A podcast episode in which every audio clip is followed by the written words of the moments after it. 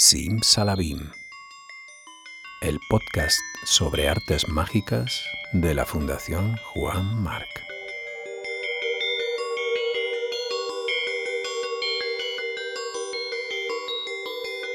Mentalismo, ilusionismo, cartomagia, historia y personajes, magia de cerca, de salón, de escenario, sombras chinescas, ilusiones ópticas, trucos, neuromagia, ventriloquía, ventriloquía.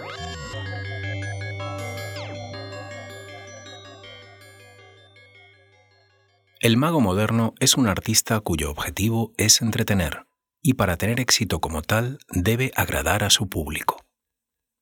El mago es algo así como un espejo en el escenario, alguien que refleja y devuelve a los espectadores las cosas que desean ver y oír. El estilo y los métodos de presentación son tan importantes como los juegos de magia. Imaginación, originalidad, conocimiento de la psicología, medida del tiempo, humor, sinceridad, buen gusto, destreza en la presentación, personalidad, charla adecuada, vestimenta apropiada y sentido de la oportunidad son los ingredientes que, todos en conjunto, desempeñan un papel relevante en la magia. Cuando Aladino frotó la lámpara, ocurrieron cosas. Esa es la labor del mago, hacer que ocurran cosas y que sucedan de manera inesperada e interesante. Todos somos niños, de 5 o 105 años. El niño que llevamos dentro siempre quiere escapar al país de los cuentos de hadas y de la ilusión. Anhela contemplar milagros y hechos fenomenales. Instintivamente desearía poseer una varita mágica que hiciera realidad sus deseos más profundos. Harlan Tarbell, cómo agradar al público.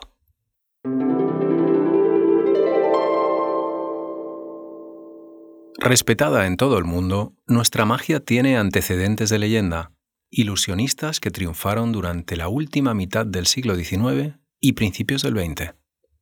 Pioneros que estudiaban la magia cuando esto era poco menos que imposible no existían medios porque nadie contaba nada. Para aprender había que observar. Existían muy pocas referencias. Al fin y al cabo, Engaños a ojos vistas, publicado por Pablo Minguet en 1733, y parte de la Biblioteca de Ilusionismo de la Fundación Juan Marc, fue la primera y única obra que pudo superar la censura de la Santa Inquisición. Durante la primera mitad del siglo XX apenas varió la situación de modo que los magos españoles se tuvieron que conformar con la aparición de otros pocos libros, como el de Arení de Plandolit, Las maravillas de la magia moderna, de 1913, y la traducción al castellano de Juegos de manos, obra del profesor Boscar, clave en la formación de los ilusionistas de aquellos años. Pero ¿quiénes? ¿Cuáles fueron esos pioneros?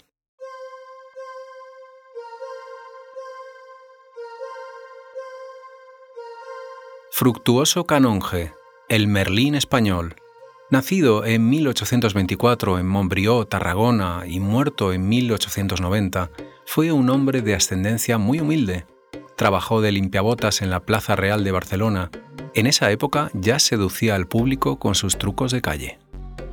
Cuenta la leyenda que esa pericia le sacó de más de un apuro, como cuando, en unas revueltas sociales, le confundieron con un agitador y le apresaron, cuando se disponían a sentenciarle a muerte, un teniente coronel retirado atestiguó haberle visto hacer magia en otro lugar en el momento de la revuelta, y eso fue lo que le salvó la vida.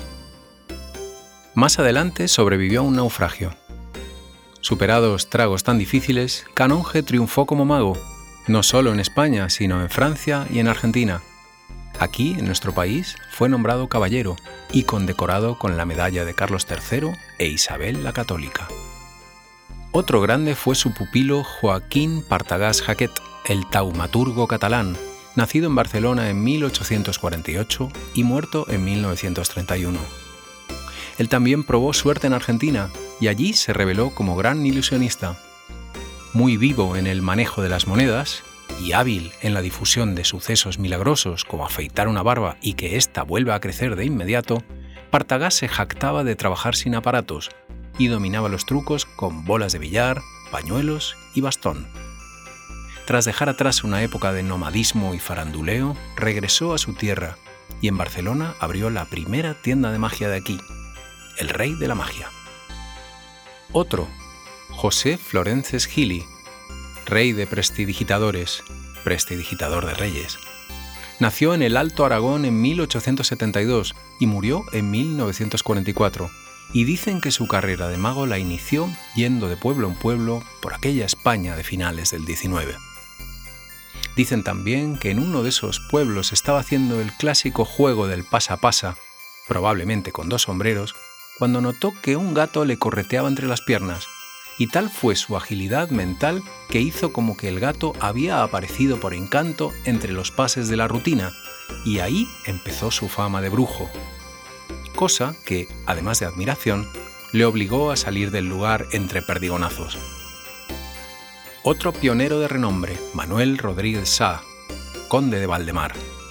De él se conoce poco, pero se sabe que estando en Filipinas en tiempos coloniales, fue apresado por el ejército japonés y que salió bien parado porque enseñó a sus captores una foto con el emperador Hirohito, ante quien había actuado en uno de sus viajes. Tuvo mucho éxito con los aros chinos, los cubiletes, la bolsa y el huevo, el agua de la India, el abanico de la gitana y el barman mágico, truco que consistía en tornar el agua en el licor pedido por el espectador. Casi 100 años vivió este bon vivant.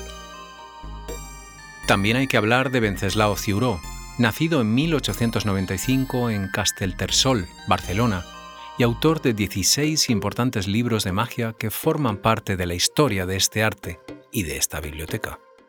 Estamos hablando del padre Ciuró, pues era cura, cura y mago, combinación que le trajo no pocos problemas cada vez que se quitaba la sotana y se escapaba del seminario para ver a los magos que actuaban en las salas de fiestas. Trabajó desde la micromagia hasta la de salón, y todo ello lo utilizó para animar sus parroquias, divertir a los niños y acercar más a sus feligreses. Discípulo de Partagás, debió ver al mismísimo Fumanchú en la primera visita de este a Barcelona. No ha pasado un día de mi vida, dijo, en el que no haya pensado en magia. Y están otros grandes como Fraxon, el profesor Alba, Sandy, Cartex, Li Chang o Tolito. Sin duda encontraremos el momento de hablar en profundidad de todos ellos pero hoy queremos dedicarle un rato al insigne rey de la cartomagia española. El juego que vamos a hacer ahora alude un poco a la ineficacia de los milagros humanos. Vamos, vamos a ver de qué, de qué va esto. Se trata, como, como siempre, de una barajita y tú de esa barajita vas a coger una carta, ¿eh? la que tú quieras. ¿Tú? ¿Cómo te llamas? Eva. Eva, pues Eva, por favor, coge una carta, que no sea un comodín para que eh, el 3 de trébol. El 3 de trébol, deja, deja, deja aquí. Aquí, eso es. Bueno, entonces vas a firmar el 3 de trébol, pero lo vas a firmar o, señalar, pero sí por los bordes también. ¿eh? Bien marcado. Esta es la historia de un señor que podía ver elefantes tragados por boas donde el resto solo distinguía sombreros. Un principito de la prestidigitación, como dijo Ángel Idígoras, que puso sobre el tapete el mundo al revés durante casi 50 años. Es Arturo de Ascanio y está haciendo el truco de la carta rota y recompuesta, uno de los más famosos de su repertorio. Nació en Tenerife en 1929 y a los 18 años viajó a Madrid porque ahí estaba la Sociedad Española de Ilusionismo. Jean Carles fue su primer maestro. Él le introdujo en la manipulación de monedas mientras le prestaba libros de prestidigitación y le enseñaba juegos inauditos. Fred Capps, cerebro, sonrisa y manos, decía Ascanio, también le ilustró mientras él estudiaba para abogado, tarea a la que le dedicaba ocho horas al día, por otras ocho para la magia y las ocho restantes para todo lo demás. Escribió un libro de sugerente título, Navajas y Daltonismo, un tratado del extraño comportamiento del color de las navajas en las manos de los magos. Para entonces sus sesiones ya eran magnéticas, ricas en ingeniosas técnicas como la del culebreo, un baile de naipes sobre las manos, marca de la casa. Dejó la magia después de convencer a todo el mundo y de ganar el Premio Internacional de Cartomagia en 1970. Volvió años después para regocijo de los integrantes de la Escuela Mágica de Madrid, un grupo con miembros como Tamariz, Antón, Varela, Vázquez o Guiobi. Que Ascanio dejó huella lo recuerda en una entrevista el gran René Lavand. ¿Qué dijo de vos uno de los magos más importantes de España? Decirlo, mm, poner la modestia a tu lado. Deja que diga yo de él. Arturo Dascanio, te referís vos, si lo dice el diario. Bueno, Arturo Dascanio es el papá de todos los prestidigitadores del para mí del mundo, por, por lo menos de gran parte de Europa, ¿no? Y a él se debe el altísimo nivel que tiene el ilusionismo en Europa. Es abogado, es un vocacional, es un aficionado. Linda palabra, ¿no? Me gusta más como... Pero ¿cómo compaginas eso? Un profesional de esa índole Bueno, aficionado. Claro. Me gusta el término aficionado, porque he visto prestidigitadores profesionales de bajo nivel. No, no me pidas que los nombres, claro. Pero he visto aficionados como Arturo Dascanio y Juan Tamariz Martel, por- no, Juan Tamariz Martel profesional.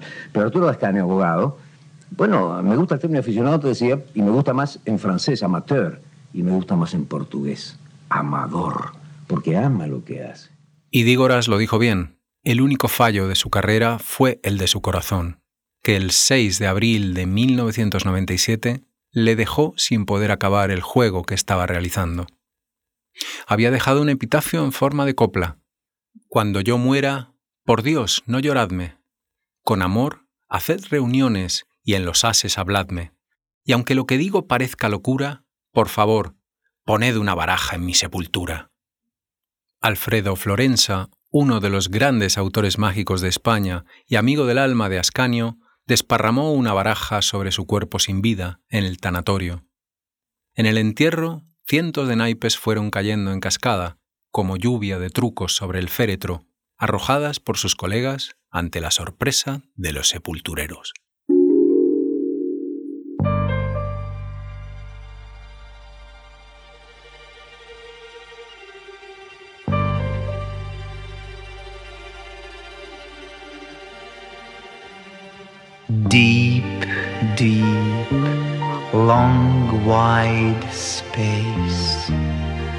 Las desconocidas fuerzas energéticas se remontan a mucho tiempo atrás, a mi infancia, casi a mis primeros recuerdos. A veces, cuando proyecto la película de mi existencia en la pantalla que tengo en la mente, me veo a mí mismo de muy pequeño. Normalmente, el primer escenario que acude a mi imaginación, uno de los más hermosos que puedo evocar, es el de un jardín árabe existente delante de mi casa, al otro lado de la calle, en Tel Aviv. Hay viejos y espléndidos árboles, así como una alta cerca de hierro oxidado, con parches de tablas en algunos puntos. Y hay un pequeño estanque cerca de la vetusta casa. El jardín se encuentra en estado silvestre. Puede que tenga yo tres o cuatro años de edad. Reina la oscuridad en algunas zonas del jardín, porque los árboles impiden el paso de la luz y esa obstrucción forma peregrinos y misteriosos trozos de penumbra. Me veo allí a mí mismo. De súbito, desde el punto de partida de aquel escenario, contemplo una relación total con el universo.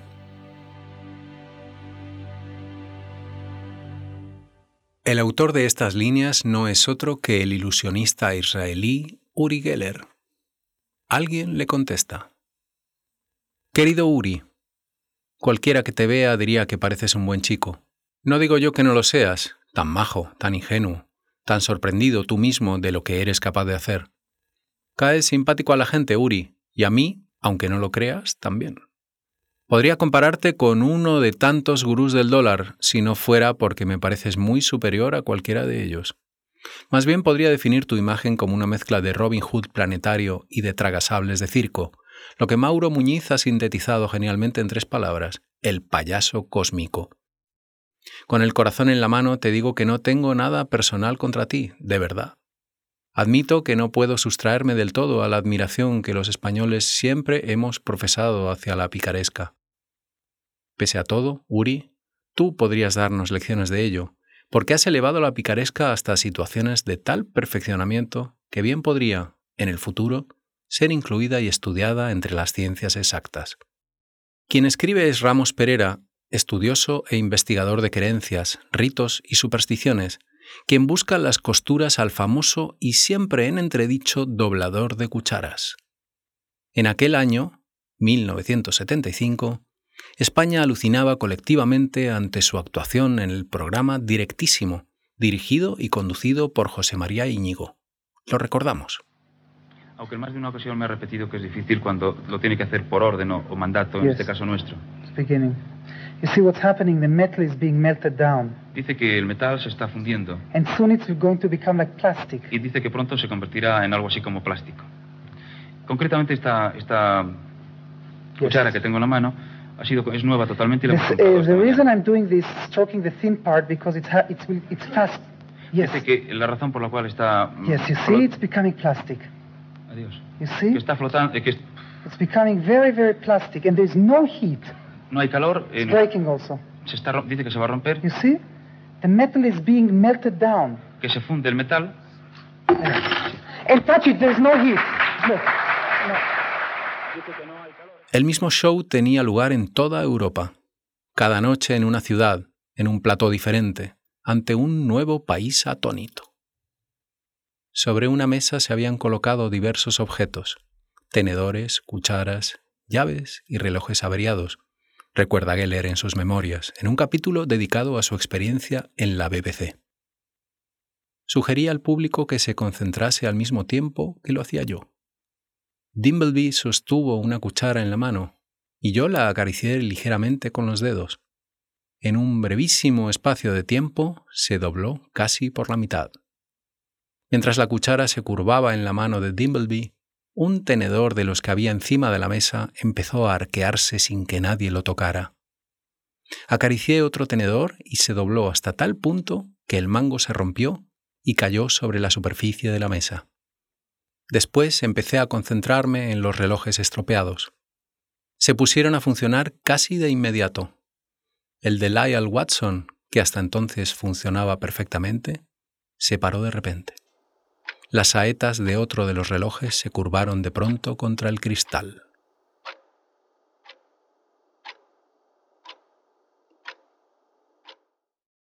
Diremos, con Harlan Tarbell y su texto Cómo agradar al público, que la gente corre a ver películas y obras de teatro porque quiere entretenerse y ser conducida a un mundo irreal, a un mundo de fantasía. Quiere instalarse por un momento dentro de su propia imaginación y arrinconar su vida privada llena de problemas y penurias. En el teatro encuentra un refugio en el que olvidar su realidad cotidiana. Artistas, escritores, productores y actores se esfuerzan por lograr que el espectador se evada de sí mismo. En la pantalla, en el escenario, en la radio, se ofrece la posibilidad de vivir durante un rato un nuevo mundo. En el teatro el objetivo se logra, sobre todo, gracias a la ilusión. Lo que ocurre en el escenario sustituye momentáneamente a la realidad y nos reímos o lloramos con situaciones que aparentan ser reales. Nos regocijamos cuando los amantes se abrazan por fin y simulan ser felices para siempre. Los decorados se transforman en el castillo del rey, en una sala de estar, un dormitorio, un jardín o una calle. Y lo aceptamos porque queremos creer. Esto explicaría en gran medida el poder que un mago puede tener. El mago trabaja con lo irreal. Su arte se aleja tanto de la realidad cotidiana que la atracción que provoca en el público es tremenda. El suyo es un mundo de fantasía. Sus ilusiones parecen realidades. Y eso es lo que el público desea. Un truco. El truco. Posiblemente la mujer aserrada por la mitad es el juego de magia más conocido por el público profano. Es probable que haya habido, y siga habiendo ahora, cientos de versiones de este efecto, que van desde la del año 1843 hasta la de Ricciardi Jr. La versión que vamos a explicar es de construcción económica y tiene el misterio añadido de que la chica, además de ser encerrada en el cajón, es atada de pies y manos. Se muestra un cajón del tipo de los empleados para embalaje. Una chica se encierra en él tras haberle atado el mago unas cuerdas en las muñecas y tobillos. Se pasan esas cuerdas por unos orificios que tiene el cajón y se entregan sus cuatro extremos a sendos miembros del público. De ese modo la chica queda totalmente inmovilizada dentro del cajón, sus manos cerca de la parte superior y sus tobillos cerca de la parte inferior. Se cierra la puerta o tapa del cajón y se asegura con candados. El mago presenta una gran sierra de las que se manejan entre dos operarios para aserrar árboles. Tiene un asa en cada extremo. El mago sujeta una de las asas y pide a un espectador involuntario que sujete la otra. Entre los dos van lentamente cortando el cartón de embalaje por el medio hasta que la sierra asoma y sale por la parte de abajo. Aparentemente la chica ha sido cortada por la mitad. Se separan las dos mitades y el ilusionista pasa caminando entre ellas. Vuelven a reunirse las dos mitades y se retiran los paneles. El mago hace unos pases mágicos que asegura servirán para que la chica se recomponga por completo. Se abren los candados, se levanta la tapa y la chica desciende del cajón, indemne, por supuesto. Que el truco tiene una explicación es algo obvio. Pero acaso sea más interesante una pequeña historia que explica por qué es una mujer la que está dentro de la caja. El erudito Ramón Mairata es quien nos cuenta el trasfondo, no de la caja, sino de la historia del truco más famoso de la historia el éxito de, la mujer cerrada coincide con el éxito del movimiento eh, feminista. Justo después de la Primera Guerra Mundial, la mujer ya se ha incorporado al trabajo, ha demostrado que verdaderamente puede hacer los mismos trabajos que los hombres e incluso está a punto de conseguir el voto. Las sufragistas han logrado en aquel momento que en alguno de los países pues las mujeres eh, puedan votar. Esto produce posiblemente eh, un movimiento eh, contrario en que los hombres se sienten inseguros y el juego refuerza esa seguridad de los hombres hasta el punto que cuando se hace con un personaje masculino no tiene ningún éxito. Selbit, que es quien inventa el truco, decide utilizar una mujer y entonces el, eh, juego tiene un éxito absolutamente extraordinario. Y no solo eso, sino que desafía a las sufragistas y en un determinado momento a la más importante de ellas la propone hacer ese juego con, ella. Naturalmente ella no se presta a semejante cosa, pero sí es evidencia de que eh, bueno, pues eh, la mujer en aquellos momentos ha conseguido unos cambios sociales que amenazan con esa mm, situación que tenía anteriormente el hombre. Y esto no solamente se muestra en la magia, sino que también se muestra en el cine de aquella época que está lleno de efectos en donde la, la mujer es, salvada por, eh, por, por, el, por el hombre, donde existe una serie de situaciones siempre en las que eh, la mujer débil es ayudada o salvada por el hombre, porque no hemos de olvidar que la mujer aserrada no es solamente la destrucción de una persona, sino es un juego de magia, por lo tanto se hace un imposible que es la recomposición final de esa persona. Por lo demás, recuerda, no intentes esto en casa. Este podcast incluye textos de los siguientes libros de la Biblioteca de Ilusionismo de la Fundación Juan Marc. Curso de Magia Tarbell. Páginas Libros de Magia 2012. La magia española del siglo XX, de Juan Gallego Luque y Miguel Ángel Gea. Páginas Libros de Magia 2003. Aventuras de 51 magos y un faquir de Cuenca, Ángel y Dígoras, páginas Libros de Magia 1999. Mi fantástica vida, de Uri Geller, Grijalbo 1975. Uri Geller al descubierto, de Ramos Pereira, Sedmay Ediciones 1975.